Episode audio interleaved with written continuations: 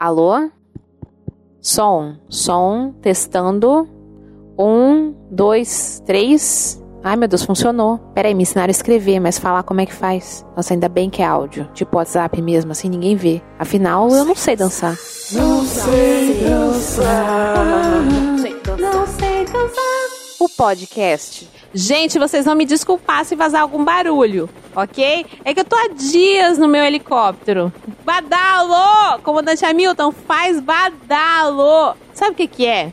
É que eu olhei pro sol essa semana e eu senti uma coisa diferente. Eu não sei explicar. Só sei que eu tô me sentindo nas nuvens. É o que, Hamilton? Eu tenho problema com amor platônico? É, você tá sentado? Pois continue que eu vou te contar essa história. Ouvi falar que amor platônico é melhor que amor real.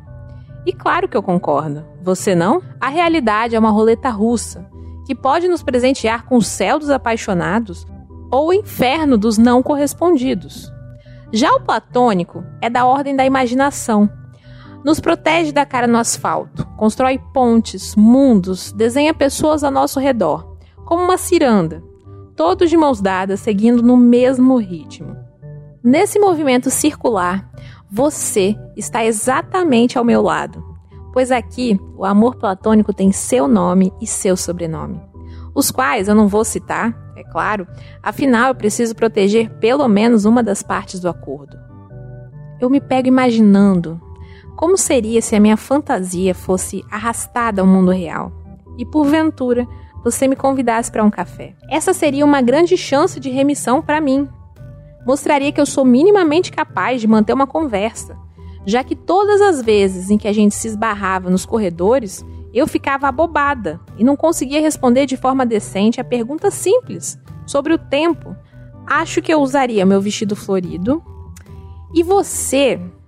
Acho que as mesmas roupas de sempre. Chegaria um pouco mais cedo que eu, pois eu vivo atrasada.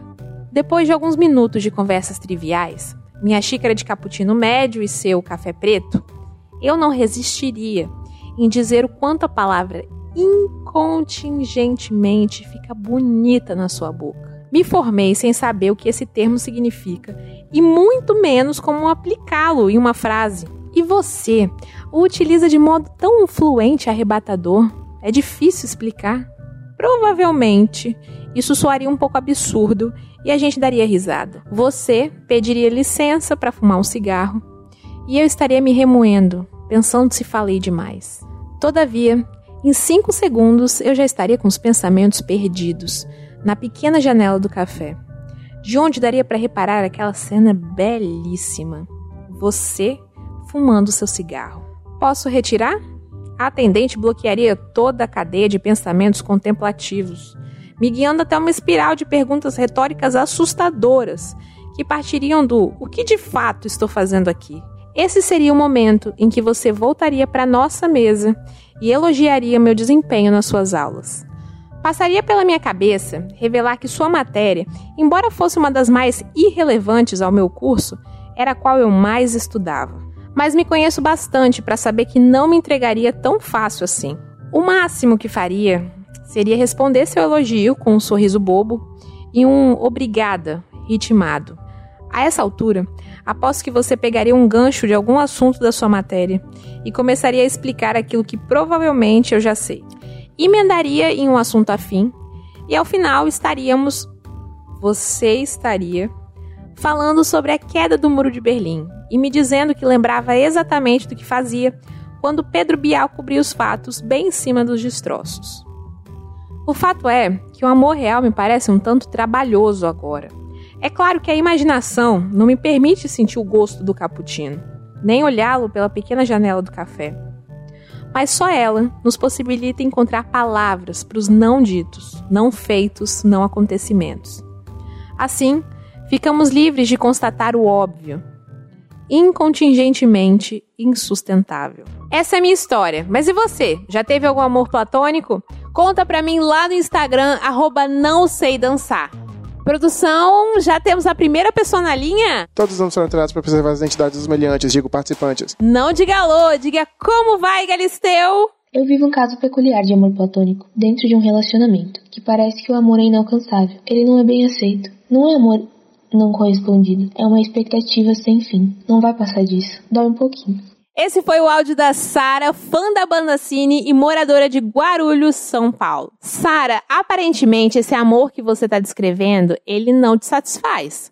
A reciprocidade, que é o que você deseja, pelo jeito nunca existiu. Portanto, não há troca, não há relação.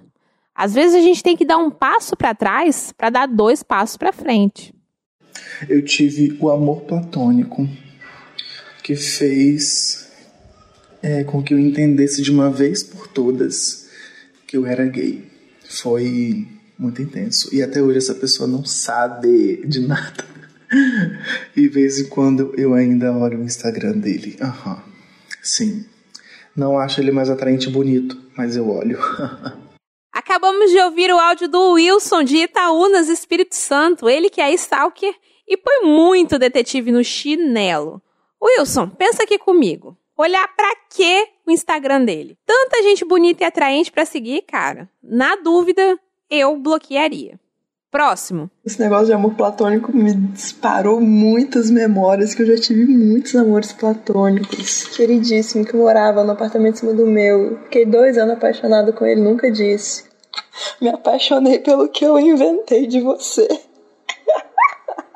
Anos depois, descobri que ele era apaixonado por mim também. Não rolou nenhum beijinho. Ai, meu Deus. Muito obrigada pelo áudio, Catarina, de Espera Feliz, Minas Gerais. Minha querida, vocês poderiam ter economizado muito em Uber na época.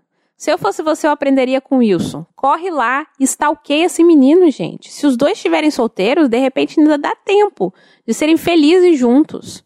Vai lá, chama no Instagram. Se você quiser saber mais sobre o projeto, receber as nossas cartas e ficar por dentro de todas as novidades, é só procurar a gente. Captação e edição de áudio Lilo, e você pode encontrá-lo no canal do YouTube Ao Lilo. Texto e apresentação, Isabela Malta. Esse podcast só existe graças ao incentivo do Fundo Cultural do Governo do Estado do Espírito Santo para ler Aldir Blanc. Semana que vem tem mais e eu te espero na quinta-feira. Um beijo! Você viu, né? Agora foi, ficou bem, bem caloroso, né?